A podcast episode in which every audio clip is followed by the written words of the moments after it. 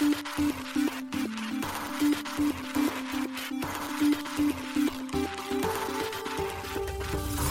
しい経済ニュース。この番組では現当社のメディア新しい経済がブロックチェーン仮想通貨フィンテックに関する日々のニュース解説を平日毎日音声コンテンツでお届けしています。そして新しい経済ではブロックチェーン仮想通貨に関するニュース解説記事やインタビュー記事学習記事などのたくさんのコンテンツを掲載しております。ぜひ新しいひらがな経済漢字で検索してメディアもチェックしてくださいそして LINE 公式アカウントではメディアの更新情報を配信しております LINE 公式アカウントにもぜひご登録ください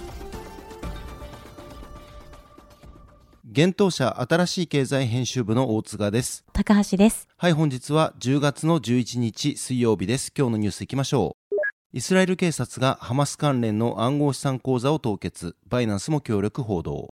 ファイアブロックスやイスラエル企業らが暗号資産の人道支援基金を設立、ハマスの軍事衝突で。イーサリアム財団のイーサ売却、サンドイッチ攻撃を受けていたことが明らかに。バイナンス、イギリスパートナー企業、暗号資産広告承認権限の制限を受ける。北米証券監督者協会がデジタル資産の特別扱いに反論、SEC のコインベース訴訟の準備書面で報道。バイナンスにニュートロン上場、ローンチプールでも取り扱い開始。サークル USDC、ポリゴン POS でネイティブ利用可能に。ガイアックス、DAO の法人業務代行サービス開始。寿司トップ、複数ウォレットを紐付け NFT を管理する寿司トップマイアプリ提供開始。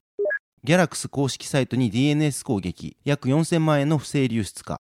一つ目のニュースは、イスラエル警察がハマス関連の暗号資産口座を凍結、バイナンスも協力、報道というニュースです。イスラエル警察がパレスチナのイスラエル武装組織ハマスに関する暗号資産口座を凍結しました。地元メディアのカルカリストが10月10日報じています。報道によれば、イスラエル警察のラハブ433のサイバー部隊は、同国の国防省の対テロ経済戦争国家本部 MTL 諜報機関、大手暗号資産取引所バイナンスと協力して、テロ組織がソーシャルネットワーク上で寄付を集めるために使用していたハマスの暗号資産口座を凍結したといいます。バイナンスはハマスの口座特定に協力し、凍結した資金はサイバー部隊と MTL によってイスラエルの国庫に移送されたとのことです。パレスチナ自治区ガザ地区を実効支配するハマスによるイスラエルへの奇襲攻撃は10月7日より始まり、双方で多くの被害者を出しています。地元メディアによると、イスラエルのヨアブ・ガラント国防相は10月9日、ガザ地区を完全封鎖するよう命じています。なお、イスラエル当局は過去にもハマス関連の暗号資産口座を押収しています。ロイターの4月の報道によると、イスラエル当局は2021年以降、ハマスとイスラム過激派組織 ISIS に関連する190のバイナンス口座を押収しています。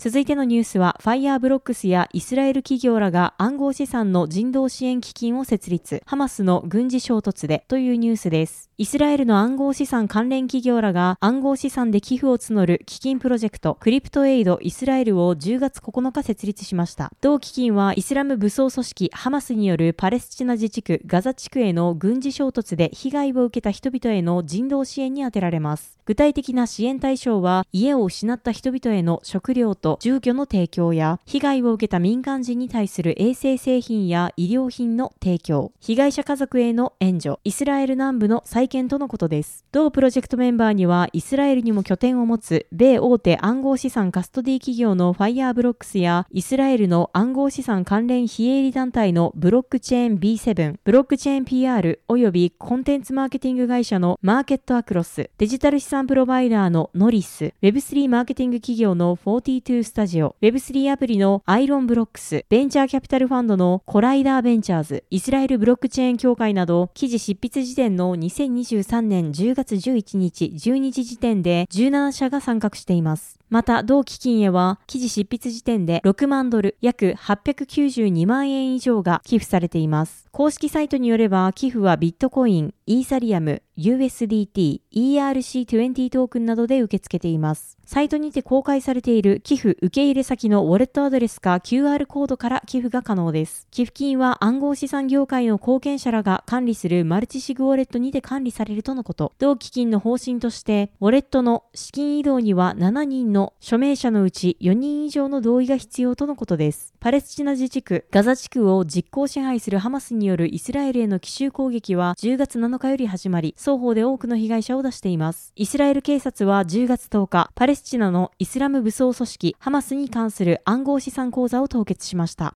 続いてのニュースは、イーサリアム財団のイーサ売却、サンドイッチ攻撃を受けていたことが明らかにというニュースです。イーサリアム財団が先日行った1700イーサの売却が MEV ボットによるサンドイッチ攻撃を受けていたことが分かりました。ブロックチェーン分析プラットフォームアイゲンファイ提供の MEV 追跡機能によって確認できます。なお、MEV、MEV はブロックチェーンのマイナーまたはバリデーターがブロックを生成する過程でトランザクションの組み込み、除外、順序の変更を行うことで、通常のブロック報酬やガス報酬とは別で得られる利益のことです。MEV ボットは、この MEV を得るために動作するボットのことです。また、サンドイッチ攻撃は、DEX などで大きな取引が行われる際、その取引を見てから前後に取引を差し込むことで、大きな取引で生じるトークンの価格変動から利益を得る攻撃です。これにより、サンドイッチ攻撃の被害者は、トークンの取引を想定よりも悪い条件で実行させられるという被害を受けることになります。アイゲンファイのデータによると、今回のサンドイッチ攻撃により、イーサリアム財団は約135万円、約9101ドルの被害を受けたといいます。また、メブボットはサンドイッチ攻撃にかかるコストを差し引いて約60万円、約4060ドルの利益を上げたとのことです。イーサリアムをはじめいくつかのブロックチェーンは現在このメブに関わる問題を抱えています。メブにより一部のプロトコルは良い影響を受けますが、サンドイッチ攻撃などのメブ抽出ではユーザーが経済的に不利益を受けるだけでなく、ガス代が異常に高くなることや、決済が失敗するなど、ユーザー体験が損なわれる問題も発生しています。そのため、現在多くの開発者がメ抽出の抱える問題を解決するために尽力しており、バランサーやノーシスダウなどが協力してメブによる不利益を抑制するツール、メブブロッカーを開発するなどしています。イーサリアム財団は10月9日、ユニスワップを通じて1700イーサを米サークル発行のステーブルコイン USDC の276万ドル、日本円にして約4.1億円にスワップしていました。このことは暗号資産分析会社スコープスキャンによって同日報告されていました。続いてのニュースは、バイナンス A パートナー企業暗号資産広告承認権限の制限受けるというニュースです。大手暗号資産取引所のバイナンスが英国の新規制に準拠する道のりはまだまだ遠そうです。英規制当局である金融行為監督機構 FCA はバイナンスの英国関連企業の権限に対し制限を課したと10月10日発表しました。FCA は発表にて A ピアツーピア投資プラットフォーム企業リビルディングソサイティ .com が暗号資産金融プロモーションを承認することはできないと述べています。リビルディングソサイティ .com については、バイナンスが10月8日に提携を発表していました。バイナンスがこの提携を進めたのは、10月8日より英国で発行する金融プロモーション制度に準拠する狙いからでした。この制度は英国ユーザー保護を目的としたもので、同制度により暗号資産関連事業者は公平かつ透明性の高いプロモーションを行わなければなりません。また、リスク警告の表示やクーリングオフ制度の設置も義務付けられます。これをを破れば事業者は最高2年の禁錮刑、無制限の罰金、またはその両方を課される可能性があります。なお、FCA に未登録の暗号資産企業は、英国の消費者に製品プロモーションを行う場合、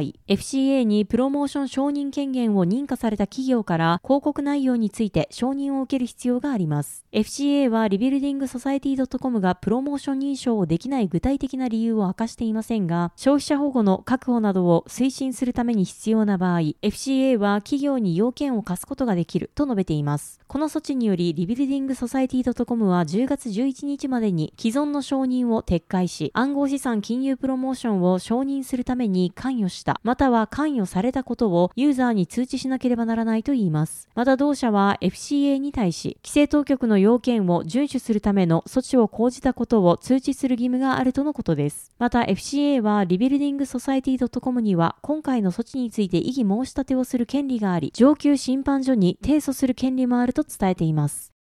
続いてのニュースは、北米証券監督者協会がデジタル資産の特別扱いに反論。SEC のコインベース提訴の準備書面で報道というニュースです。証券規制当局で構成される北米証券監督者協会 NASAA がニューヨーク地裁に対して米証券取引委員会 SEC と大手暗号資産取引所コインベースの訴訟においてデジタル資産を特別扱いしないよう求めました。暗号資産専門メディアのザ・ブロックが10月10日報じています。報道によれば NASAA は10月10日に提出したコインベース訴訟の準備書面にてこの主張を行い SEC を支持したといいます。SEC は6月、コインベースが規制当局に登録することなく、証券取引所、ブローカー、決済機関として違法に営業しているとして訴えています。NASAA は1919年に設立された投資家保護を目的とする国際組織です。米国、コロンビア特別区、プエルトリコ、グアム、米領バージン諸島の証券監督当局、カナダの13の州、準州の証券監督当局、及びメキシコの証券監督当局で構成される任意団体です。NASAA は文書にて、裁判所は国内の証券市場における他のすべての参加者と同じ規制義務に服することを避けるために確立された法的枠組みを狭め、誤用しようとするコインベースの試みを拒否するべきだ。そして裁判所はデジタル資産を特別なものとして扱うことを拒否するべきであると述べているといいます。また NASAA は SEC によるコインベース訴訟は特別なものではないと述べ、SEC がたびたび引用するハビー判例法を引き合いに出し、ハビー判例法に照らせば、ある種のデジタル資産は投資契約であるという SEC の主張は確立された法律の範囲内であると述べています。なお、ハビー判例法は1946年に起きた SEC 対 WJ ハビー社事件の際に裁判所が投資契約の判断基準として定めたものです。後年、ハビーテストと呼ばれるようになりました。ハビーテストは米国において特定の取引が証券取引の定義の一つである投資契約に該当するかどうかを判定するテストです。また NASAA は SEC はデジタル資産に関して新たな法律を打ち出すのではなく現行法を執行していると主張。複雑で進化する金融市場において現行法を新たな事象に適用する際に議会による明確な承認が必要であるということはありえないとの見解を示しました。NASAA はまたメジャークエスチョンドクトリンが暗号資産に適用できるという考えに反対の姿勢を示しています。メジャークエスチョンドクトリンとは国家的に重大な意味を持つ問題について当局が決定権を行使する場合、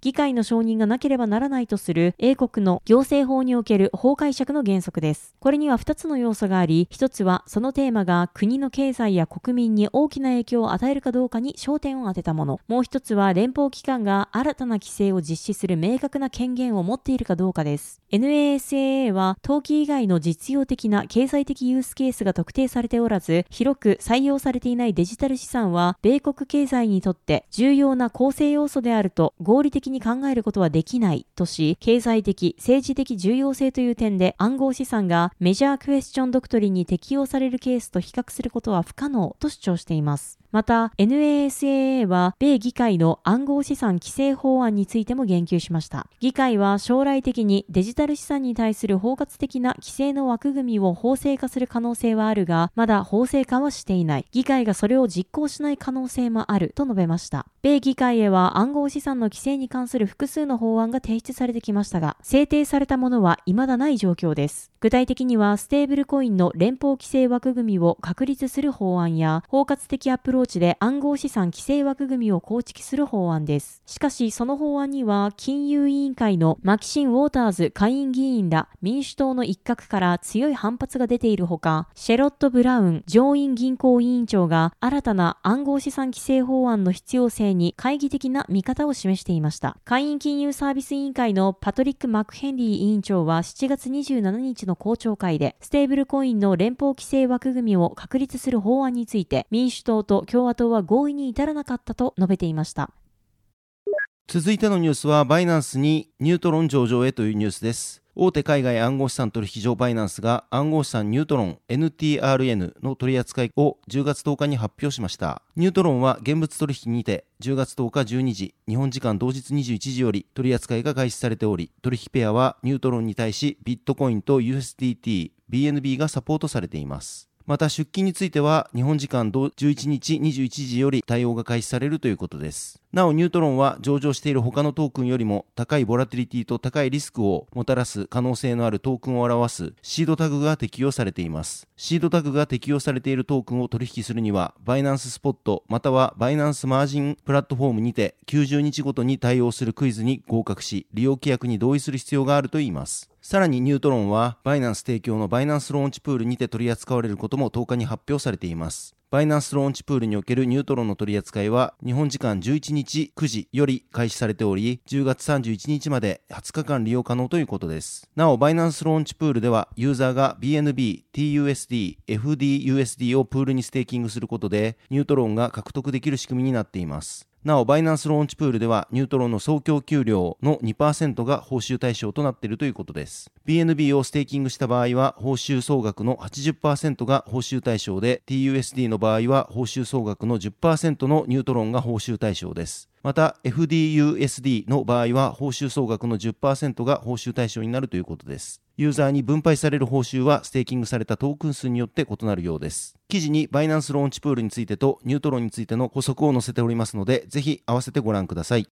続いてのニュースは、ネイティブ USDC がポリゴン POS で利用可能にというニュースです。米サークル発行の米ドルステーブルコイン USDC のネイティブ版トークンがポリゴン POS 上で利用可能になりました。サークルが10月10日発表しました。これまでポリゴン POS ではブリッジ版の USDC である USDCE が利用されており、ネイティブ版がリリースされることで、これまで使用されていたブリッジ版に置き換わるということです。11月10日以降、サークルは USDCE のサポートを停止するとしています。サークルは今年8月、9月中に USDC をベース、コスモスエコシステム、ニア、オプティミズム、ポルカドットに対応し、10月にポリゴン POS へ対応すると発表。今回の対応により、この計画は完了したことになります。現在 USDC はイーサリアム、ソラナ、アルゴランド、アバランチ、ヘデラ、トロン、ステラ、コスモスエコシステム、フロー、アービトラム1、ベース、オプティミズム、ニアプロトコル、ポルカドット、エコシステムに対応しており、今回ポリゴン POS に対応したことで、15のブロックチェーンでネイティブ版 USDC が利用可能になりました。なお、サークルは USDC をネイティブのまま各ブロックチェーン間を転送するクロスチェーン転送プロトコル CCTP をイーサリアム、アバランチ、アービトラムの3つのブロックチェーンに対応させています。今後他のブロックチェーンにも CCTP を対応させることがサークルより発表されています。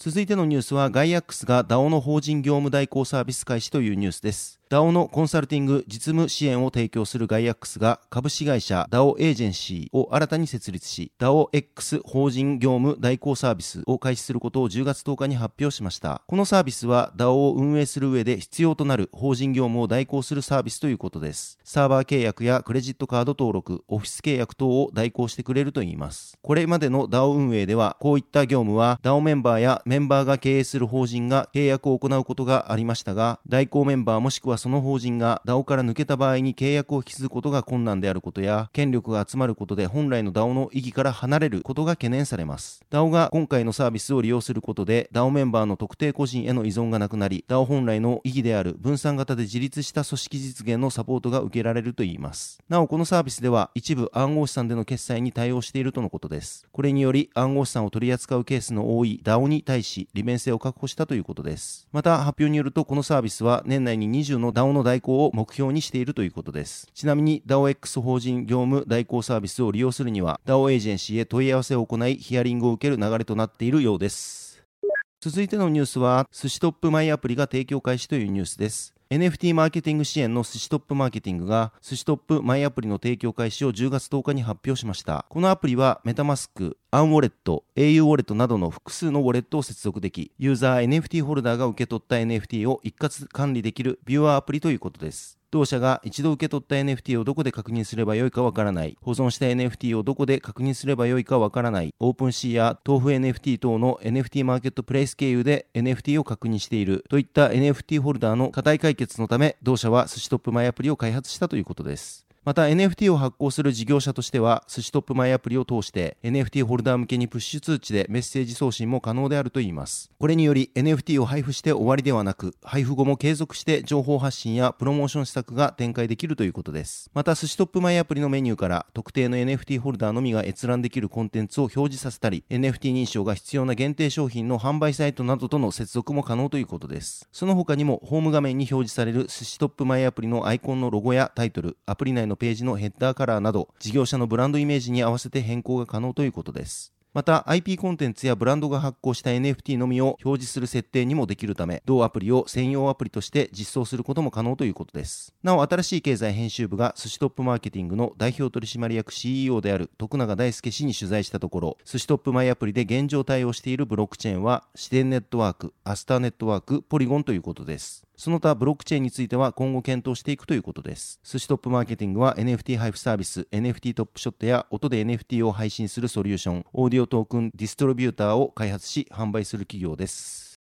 続いてのニュースは、ギャラクス公式サイトが DNS 攻撃で乗っ取りというニュースです。Web3 クレデンシャルデータネットワーク、ギャラクスが DNS 攻撃を受け、一時公式サイトが乗っ取られたことにより、およそ27万ドル、約4000万円が盗まれる問題が発生しました。ギャラクスが10月6日に発表しています。なお DNS 攻撃とは、ウェブサイトのドメインを不正に操作する攻撃手法のことです。この問題は日本時間で10月6日22時頃にギャラクスのドメインである galxe.com が攻撃を受けたことで発生しました。この攻撃によりユーザーがフィッシングサイトに接続させられたことが分かっており、このフィッシングサイトでトラランザクションを承認したユーザーのアドレスから資金が流出したといいます。なお、エクスプロイト、資金の不正流出の被害を受ける可能性のあるユーザーは、10月6日22時2分から10月7日3時23分のうちに、ギャラクスの公式サイトからトランザクションを承認したユーザーのみということです。ドメインは数時間後には取り戻されたため、現在公式サイトは回復しており、ギャラクスのスマートコントラクトなどは全て被害を受けていないといいます。また、当該の時間にトランザクションを承認したユーザー以外は全て安全なままであるということです。ギャラクスは公式のヘルプセンターにて今回受けた攻撃の詳細と、それに対して行った対応のレポートを公開しています。また、現在被害を受けていないものの、今後被害を受ける可能性のあるユーザーに対しての警告も行っています。なお、スマートコントラクトに与えたアドレス内の資金の利用許可を取り消すリボークをサポートするサービス、 Revoke.cash は、今回攻撃に使われたスマートコントラクトに対するリボークをサポートするページを作成しています。これを利用することで、ユーザーは簡単に該当スマートコントラクトのリボークが可能ということです。また現在、ギャラクスは被害を受けたユーザーの資金回収を進めており、被害を受けたユーザーとその資金のリストを入手し次第、詳細を共有すると述べています。はい、本日のニュースは以上となります。このように私たち、新しい経済編集部では、ブロックチェーン暗号資産に関するニュースを平日毎日ラジオで配信をしております。本日ご紹介したニュースはすべてサイトの方に上がっております。ぜひサイトの方も見に来てください。新しいひらがな、経済漢字で検索して見に来ていただければと思います。それでは本日はありがとうございました。ありがとうございました。